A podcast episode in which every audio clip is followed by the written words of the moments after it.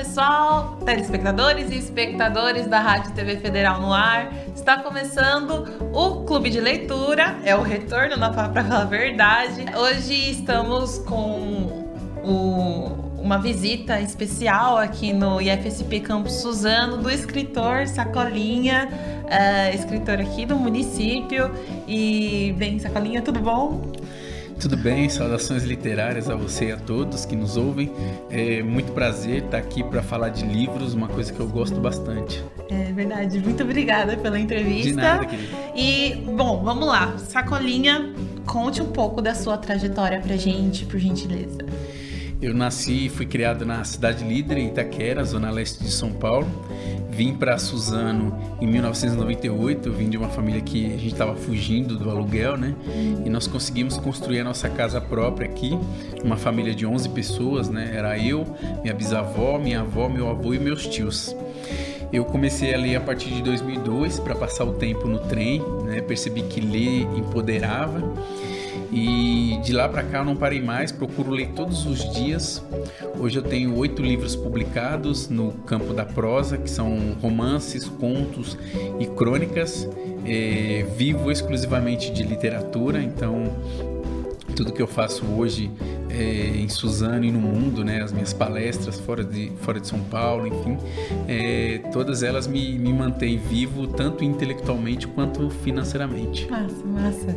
Hoje em dia, qual é o seu maior desafio na hora de escrever? Tempo, né? Tempo. eu tô com, com um livro é, a gente chama no prelo, né? Que tá ali para ser escrito hum. e tudo mais. Já faz bem uns sete anos Nossa. que que eu tô sempre adiando a escrita dele por falta de tempo e às vezes o tempo que sobra eu consigo escrever algum projeto que é mais rápido. Por exemplo, o meu último livro, que é O Dente de Leão, a Sustentável Leveza de Ser, é um livro de crônicas. Então, crônicas é muito mais fácil Sim. de escrever do que um romance, né? É verdade. E esse outro livro que está aí há uns sete anos para ser escrito é um romance e ele vai tomar muito meu tempo porque ele pega dois assuntos muito complexos né, na atualidade. O primeiro é, é, a Bíblia, né? E o segundo é a política. Então eu vou mesclar Bíblia e política num livro só, num romance só. Então eu preciso de tempo. E tempo, teoricamente, não é que eu não tenho, eu até tenho, mas aí a gente acaba desenvolvendo um projeto aqui, outro projeto ali e acaba não sobrando muito. É, você tem alguns trabalhos fora do, das escritas também, né? Que são o, que é um projeto de grafite. Ah, sim, sim. É que na verdade todos eles estão dentro da literatura, né? Estão né? relacionados. O Literatura e Paisagismo, Revitalizando a Quebrada, é um projeto onde eu grafito minhas poesias, trechos dos meus livros nos muros das periferias, não só de Suzano, né? É, mas além do grafite, tem também a revitalização do espaço. Então a gente faz uma limpeza, tira o lixo, planta uma árvore, pinta tudo ali, deixa bem colorido. E o espaço, que antes era um espaço de, de desprezo, pela comunidade, ele acaba sendo um espaço de convivência, né? Sim. As pessoas vão lá de final de semana, a molecada tira foto, faz selfie, né? Sim. E esse é um projeto independente, ele surgiu através das minhas caminhadas que eu faço de manhã pelo meu bairro.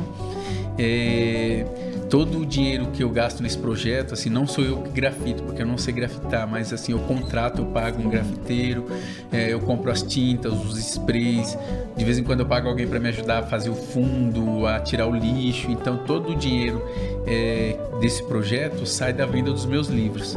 Então eu costumo, por exemplo, fazer muitas palestras nas escolas, né?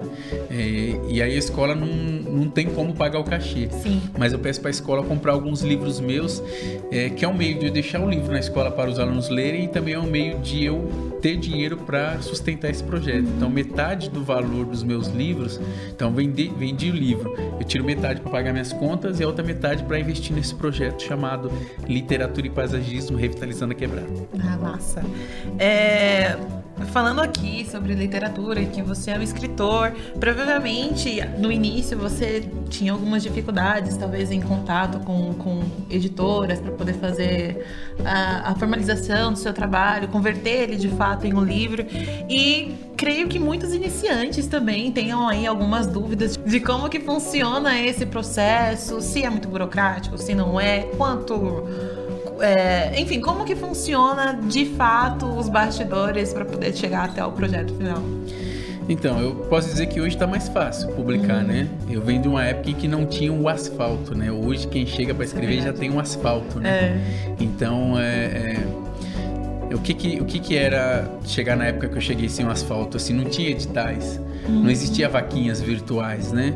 E hoje em dia tem esses meios para se publicar. É óbvio que nenhuma editora no Brasil é, acredita num autor novo né? O autor, o autor novo ele não é vendável e a editora quer vender porque ela tem os, os custos dela para arcar e tal, então precisa publicar alguém que seja vendável ou alguém que já é conhecido, né?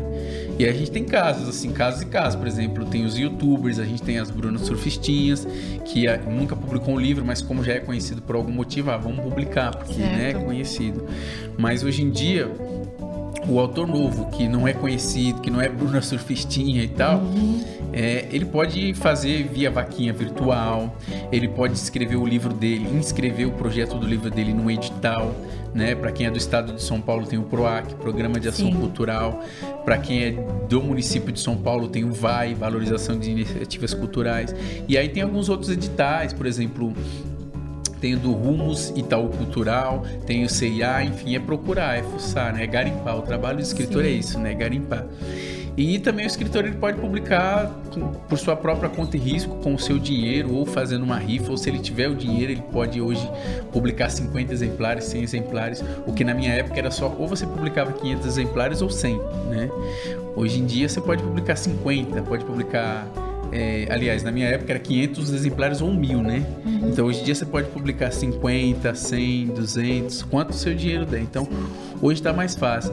Mas eu digo que que o autor novo ele tem que dar maior importância para sua obra antes de pensar em publicar. Ele precisa ler muitas vezes, ler, reler, treler, sabe? 10, uhum. 15 vezes se for possível, passar para muitas pessoas, um professor, para um amigo escritor que possa ler e possa passar a sua opinião, que às vezes a gente fica tão empolgado, tão afobado em publicar, que às vezes não está no momento ainda, a obra não está boa, não está madura e a gente publica e cai do cavalo. As pessoas Sim. leem, fazem críticas e não está um livro preparado. É isso. Certo. É, e tem bastante gente que utiliza o termo literatura periférica, que retrata histórias a partir da visão da periferia mesmo. E autores como Carolina de Jesus, Sérgio Vaz, é, são aí classificados é, dentro uhum. desse gênero.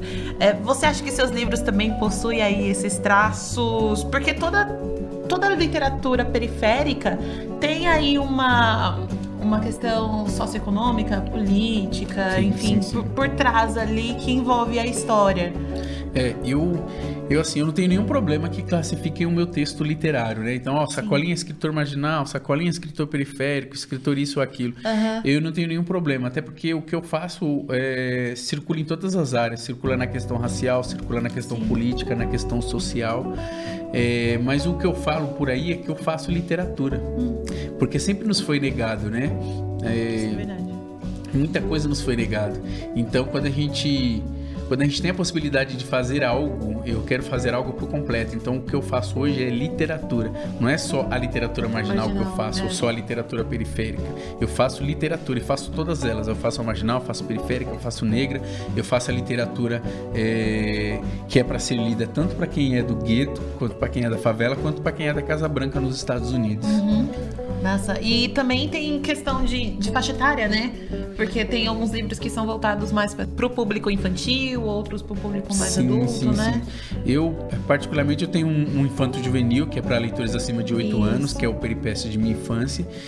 E tem vários autores que já escreveram livros infantis, assim, para pessoas que ainda nem leem, crianças que ainda nem leem, 2, 3 anos e tal. É tudo uma questão de ponto de vista também, né? Mas eu acredito que o autor marginal ou periférico, ele já é marginal ou periférico por já nascer na periferia. Sim. Porque se ele nasce na periferia, por uma questão geográfica, ele é periférico, certo. né? E por uma questão de viver à margem, ele já é um escritor marginal. Ele, uhum. Então ele está ele tá à margem do hospital, ele está à margem do posto de saúde, ele está à margem de uma educação de qualidade, sabe? Então ele já é um marginal por si só, só por nascer na periferia. Uhum. Massa. É, Agora uma pergunta acho que muito legal, que é quais autores te influenciam ou te influenciaram aí no seu caminho? Carolina Maria de Jesus é a minha mãe, ela está no topo. Eu só escrevo por, por, conta dela. Eu li o livro, o primeiro livro dela, eu li em 2003, que é o Quarto de Despejo Diário de uma Favelada. Depois conheci vários outros livros, que ela tem vários, vários outros livros. Eu, eu acho uma injustiça a Carolina Sim. ser conhecida só como com o livro Diário de uma Favelada. Eu acredito que se ela tivesse viva hoje, ela seria conhecida como uma das grandes romancistas, né, batendo Clarice Lispector, porque ela tem um romance chamado Pedaços da Fome, que é um livro e tanto. Uma pena que ela só é conhecida com o Diário de uma Favelada. Então a Carolina é minha mãe, tá no topo, né? Depois eu tenho mais dois, que é o José Lins do Rego, que escreveu um livro fenomenal chamado Fogo Morto. É um escritor mineiro é, e, tem, e tenho também o José Saramago, que é um escritor português, né? Entre vários livros que ele publicou, A Caverna, que reconta o mito do Platão, é uhum. topzera, como diz a molecada, sabe?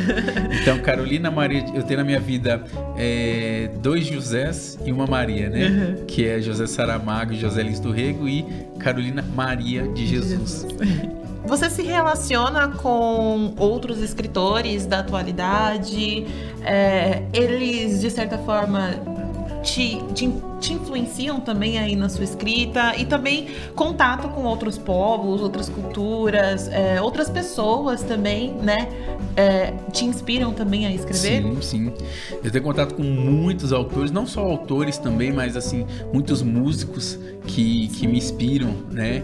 E eu tenho sem modéstia nenhuma, mas eu tenho orgulho de dizer que eu não, eles não só me inspiram, como eu inspiro eles também, uhum. entendeu?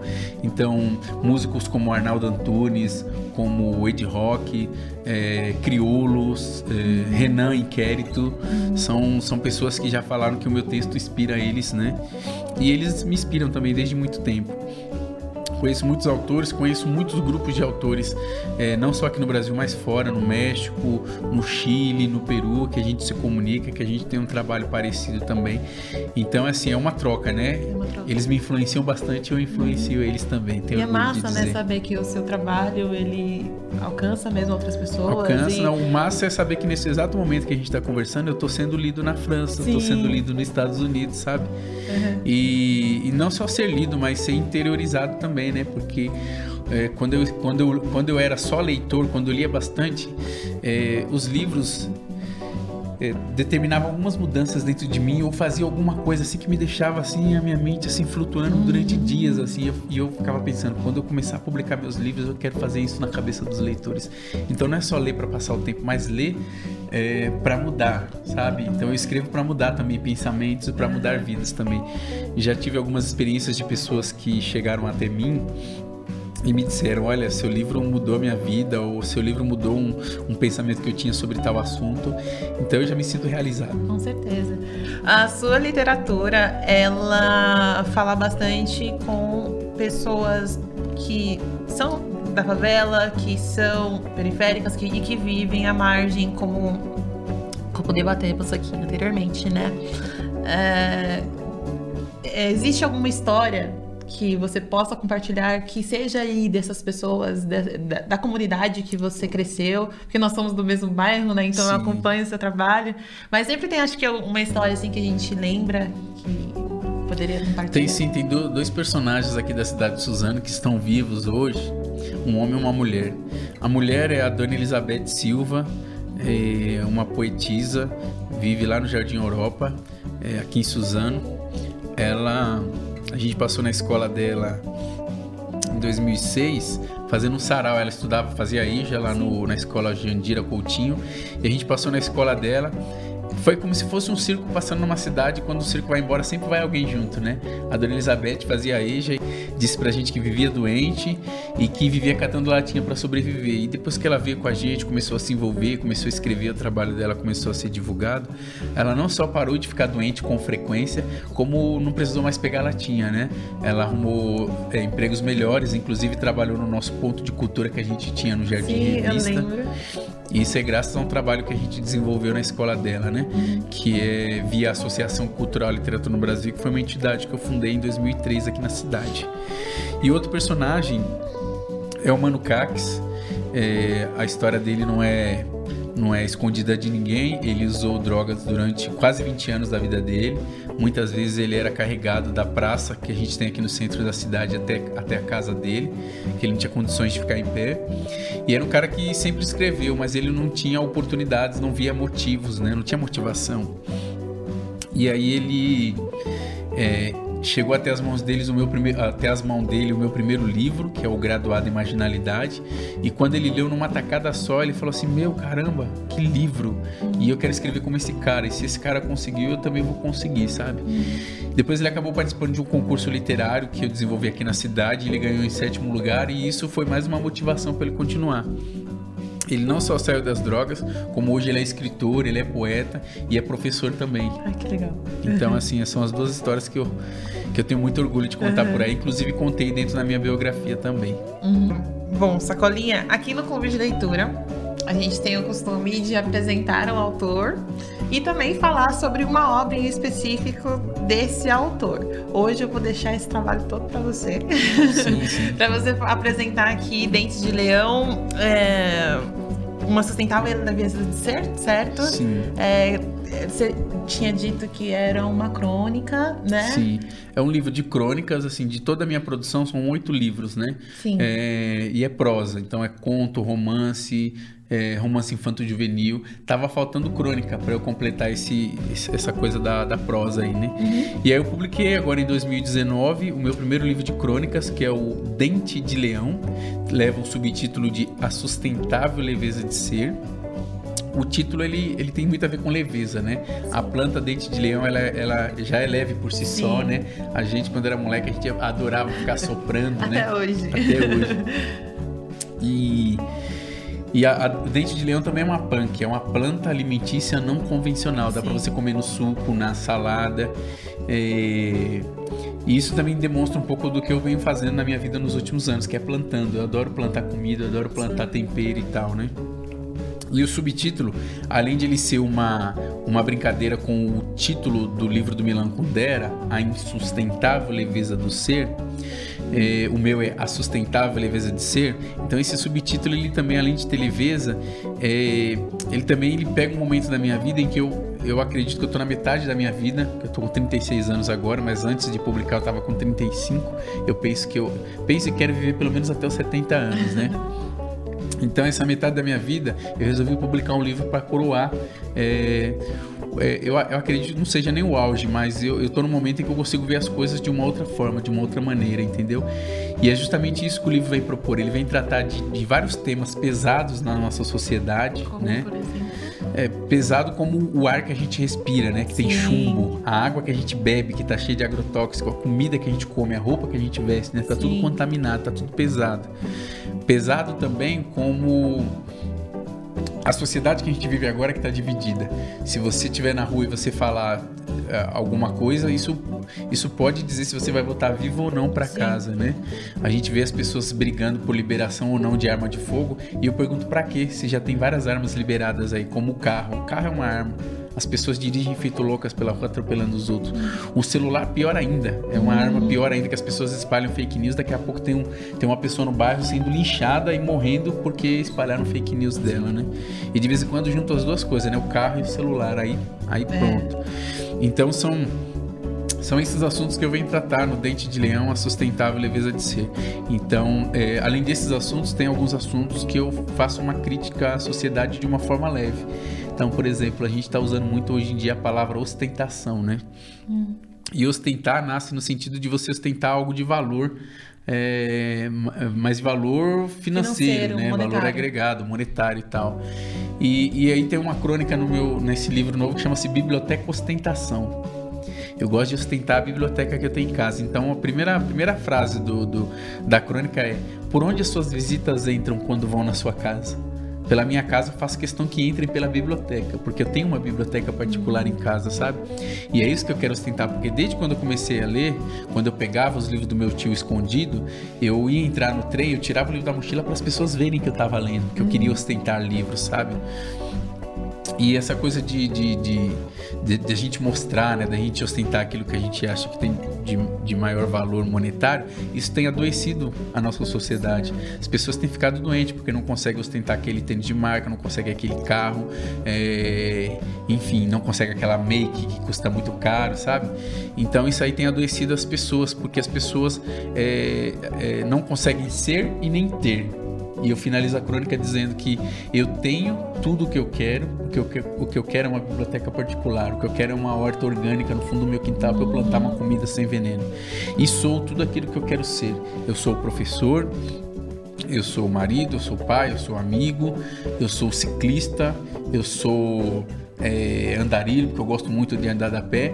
Então, assim, tudo que te, muitas pessoas não querem. As pessoas querem ostentar outra coisa, querem ostentar coisa financeira. E eu quero ostentar a minha horta, a minha biblioteca. Eu quero ostentar que eu, eu tenho a possibilidade de andar de carro, mas eu quero andar de a pé, sabe? Eu quero ir dar aula de bicicleta, entendeu? Então, o livro fala disso e muito, e muito mais. Inclusive, é, quando eu digo das nossas doenças que a gente tem hoje em dia, né, que não são doenças da alma, né, são, aliás, que não são mais doenças físicas, porque doenças físicas tem um monte de drogaria por aí vendendo as drogas pra gente comprar e, e, entre aspas, se curar, né, mas eu falo também da gente procurar fazer alguma coisa que nos dê prazer, porque não adianta nada a gente trabalhar no centro de São Paulo ganhando 3, 4, 5 mil reais e, e gastar 4 horas por dia da nossa vida na condução. Uhum e pegar esses 3, 4, 5 mil reais e depois ter que gastar com remédio, né? Ter que gastar com plano de saúde.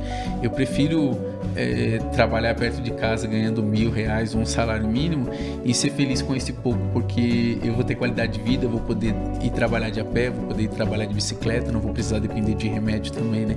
É isso que eu falo no livro Dente de Leão, a sustentável leveza de ser. Uma curiosidade, da onde que saiu esse seu Nome, Sacolinha. É um apelido, nasceu como um apelido. Foi lá em Itaquera, na lotação, quando eu, eu comecei a trabalhar com, como cobrador de lotação em 1991, né? Com oito anos.